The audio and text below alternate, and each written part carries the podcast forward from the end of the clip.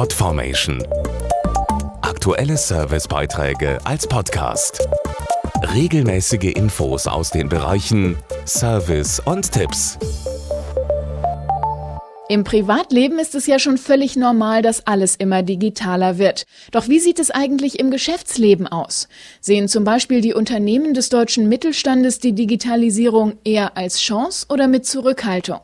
Das hat jetzt die bisher größte Studie ihrer Art herausgefunden. 4000 mittelständische Unternehmen hat TNS Infratest im Auftrag der Initiative Unternehmerperspektiven deutschlandweit befragt.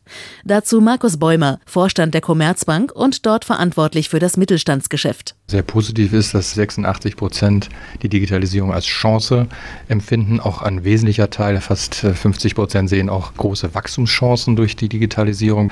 Auf der anderen Seite gibt es aber eben auch noch ein Stück Abwartehaltung bei manchen, die noch nicht genau wissen, was sie konkret umsetzen sollen. Die Studie zeigt auf, was die Hauptgründe dafür sind. Rund die Hälfte der befragten Unternehmen sehen Komplexität als Hauptfaktor. Die Geschwindigkeit der technischen Entwicklung ist ein zweites.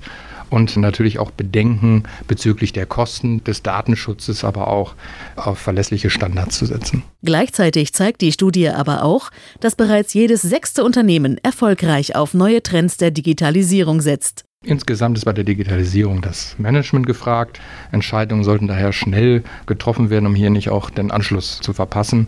Hier zeigt sich, dass Mut zum Ausprobieren das beste Rezept ist und zwar können traditionelle Unternehmen auch von Startups lernen, indem sie einfach neue Technologien nicht nur einsetzen, um Produktivitätsfortschritte zu erzielen, sondern auch um neue Kundengruppen, neue Vertriebswege oder einfach neue Angebote zu präsentieren. Mehr Infos zum Thema auf unternehmerperspektiven.de.